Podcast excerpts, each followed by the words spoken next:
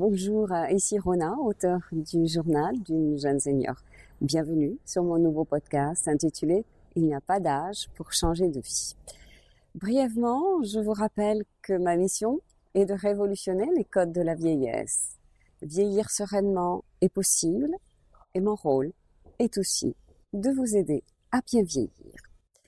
Je vous rappelle également que je suis en ce moment en Thaïlande où vivent mes deux enfants.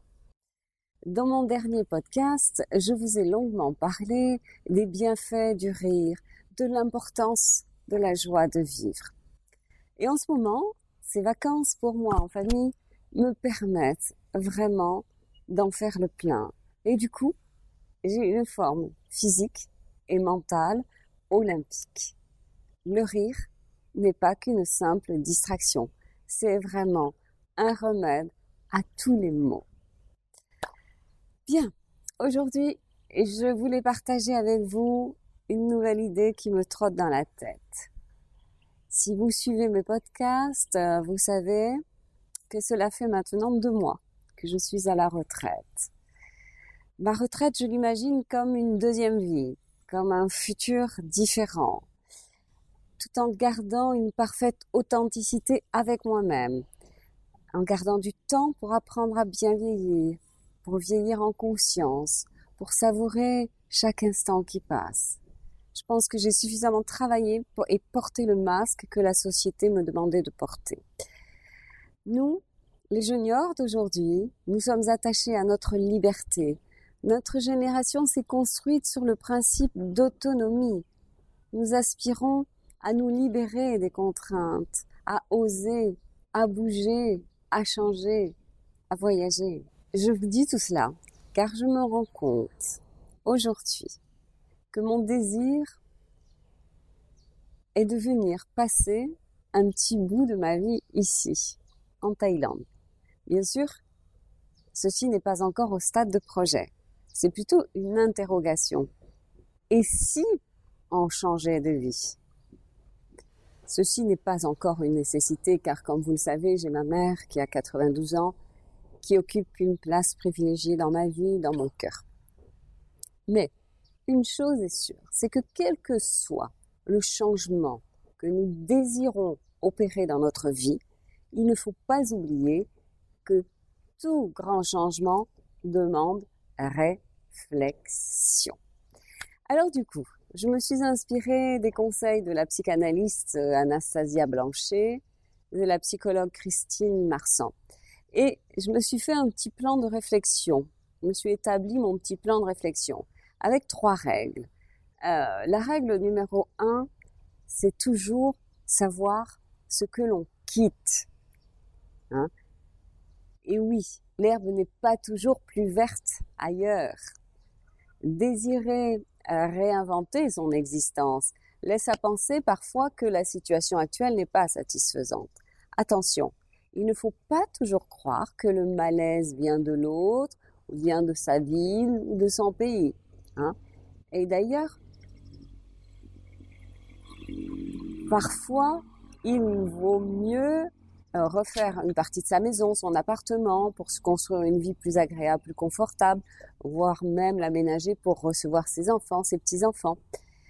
Et pour ceux qui, comme moi, veulent changer de pays, il faudra bien mesurer la barrière de la langue pour ne pas se sentir en retrait. Attention, hein, se retrouver comme dans un ghetto avec des difficultés pour s'intégrer, pour aller vers les autres.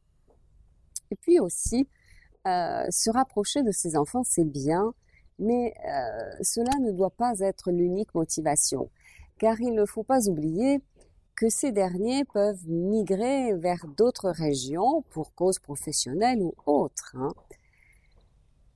La seconde petite règle est la suivante. Écouter sa voix intérieure pour nous relier à notre force intérieure. Oser changer de vie, c'est évidemment écouter ses émotions, écouter ses intuitions profondes. Notre petite voix intérieure nous guide sans cesse, elle influence nos choix, nos décisions, elle impacte positivement ou pas les projets que nous devons réaliser. Il faut l'écouter, cette petite voix. Nous devons nous relier à notre force intérieure. Chercher à savoir aussi qui je suis vraiment. Hein euh, où me sentirais-je le plus en vie? Prendre un nouveau départ demande donc vraiment d'anticiper aussi les risques que cela comporte. Il faut se poser les vraies questions sur, sur nos propres motivations. Et il faut évidemment faire un test nature quand c'est possible. Dans mon cas, par exemple, il, il, est certainement utile pour moi de m'installer en location pendant quelques mois en, Thaïlande pour bien comprendre la situation. Même si cela fait maintenant quatre fois hein, que je viens en Thaïlande en vacances, je pense que ce n'est pas pareil. Les vacances et y vivre, c'est différent. Je reviens maintenant vers la règle numéro 3 qui est en fait être en paix avec soi.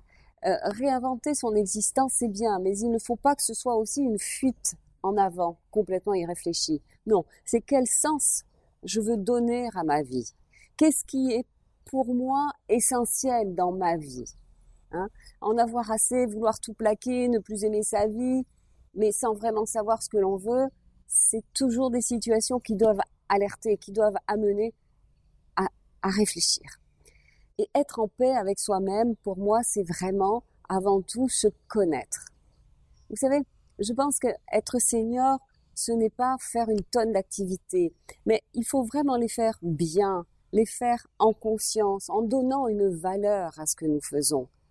Faire des choses qui nous semblent essentielles. Et puis aussi peut-être choisir de vivre moins vite pour se reconnecter à l'essentiel. Voilà. En tous les cas, pour moi, être en paix avec soi-même reste le plus bel objectif. C'est vraiment mon objectif numéro un.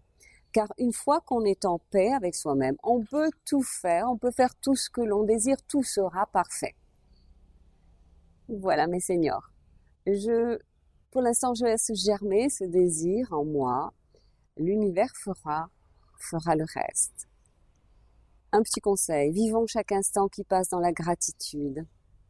Et il faut vraiment essayer d'être bien intérieurement. En tous les cas, pour moi, ça reste ma priorité. Ensuite, le reste suivra. Merci pour votre belle écoute et je vous dis à très bientôt. C'était Rona.